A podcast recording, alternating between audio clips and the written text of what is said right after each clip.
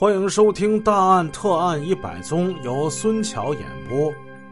今天跟大家说一个发生在古城西安的校园暴力案，时间是二零零五年的四月八号，案发地点是西安市北郊的一所铁路学校，该校的一名男生被同学们殴打致死。西安铁路公安处刑警支队四大队队长张发全、教导员一名接到报警之后，立刻带人前往西安一所铁路学校查处这起杀人命案。根据学校领导介绍，死者是一名男生，名叫吕光，是这所学校高中一年级的学生。当日凌晨一时许，躺在宿舍床上睡觉的吕光突然出现了手脚抽筋儿。深度昏迷等症状，继而他被送到了省地矿医院救治，但经多方抢救无效，于凌晨四时死亡。随后，经过公安机关的法医鉴定，死者吕光是外伤致颅内出血死亡。根据分析，吕光之死应该是暴力犯罪所致。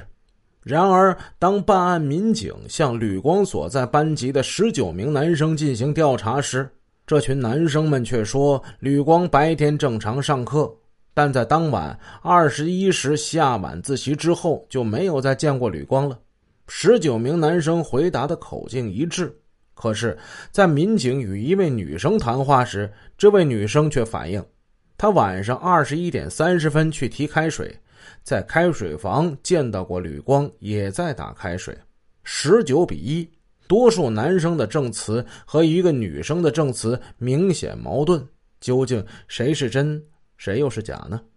具有二十多年刑侦经验的张发全队长决定避实就虚，在女生之中开展调查工作。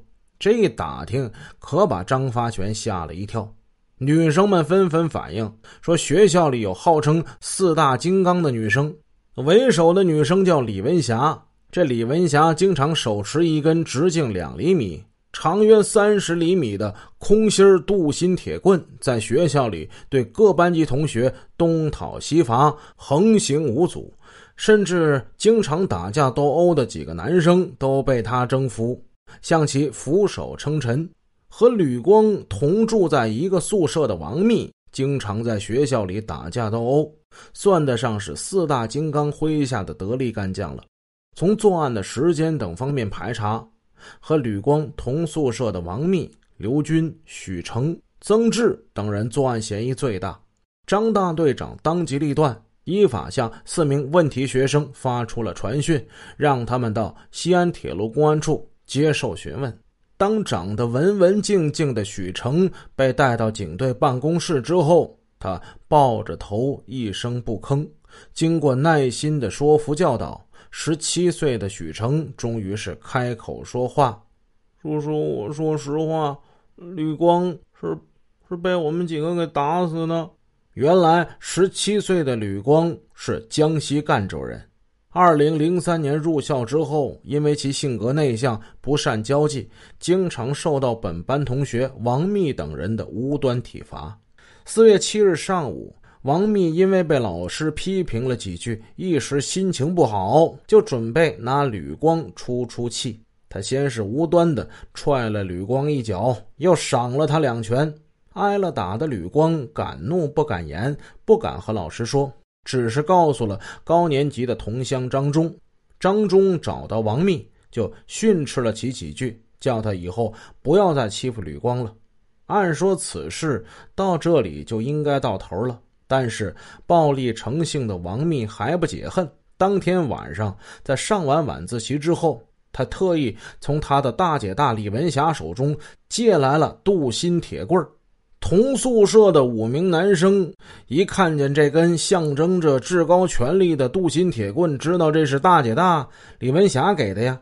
大家个个吓得是蔫头耷了脑。就听王密一声吆喝：“你们几个！”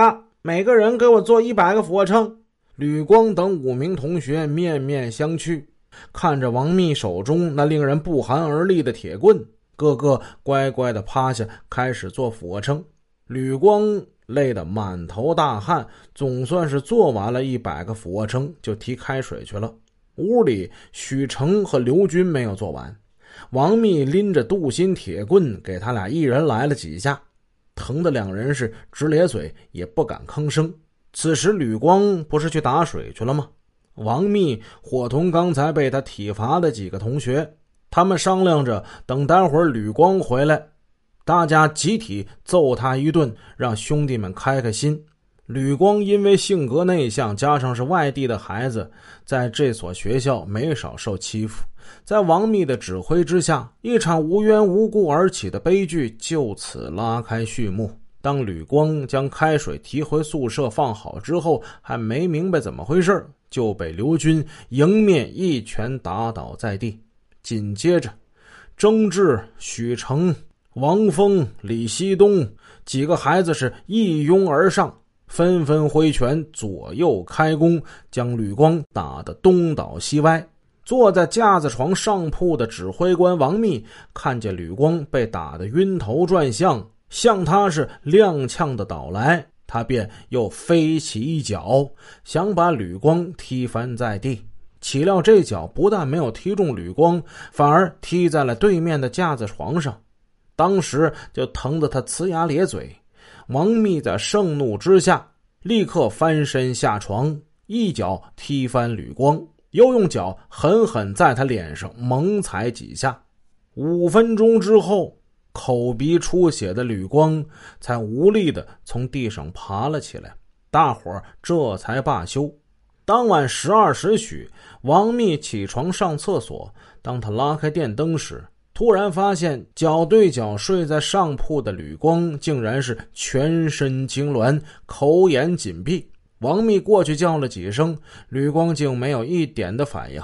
王密赶紧叫人把吕光从上铺抬到地下，朝其脸上连泼凉水，可吕光依然没有清醒。他们看事态严重了，几个男生一商量，连忙用门板抬上伤者。将其送往距离学校最近的省地矿医院，但是终因抢救无效，尚未成年的吕光于凌晨四点死亡。西安警方在发案之后，仅用六个小时就侦破了这起校园暴力致死人命案。参与施暴的六名在校学生，年龄最大的十七岁，最小的只有十五岁。据了解，就在案发当晚，王密一看闹出人命。